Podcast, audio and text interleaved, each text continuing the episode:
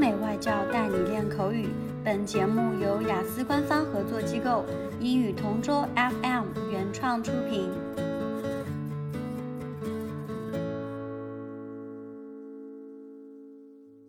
Describe a perfect job you would like to have in the future. You should say what it is, how you knew it, what it is like, and explain why you think it is perfect. Recently, I was browsing my social media account and I found an advertisement about a job recruitment in Australia. This is a program made by a traveling agency to entice non natives to immigrate in the country. You know, Australia is known for different wildlife species. But just last year, a wildfire destroyed most of their ecosystem, leaving the country in a state of emergency.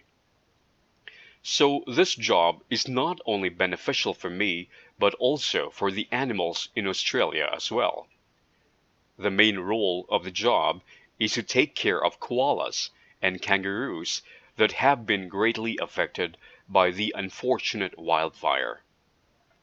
The long-term job will be open for all animal enthusiasts all over the world, and all the expenses for the immigration process will be paid by the sponsoring company. So, I guess this is a win-win situation for me and Australia, because I'll be able to do something that I'm really passionate about. It might sound like an unusual career choice, but being the animal lover that I am, I guess this job best suits me. In other words, it's perfect. At the end of the day, this opportunity can open up a wide array of opportunities for me.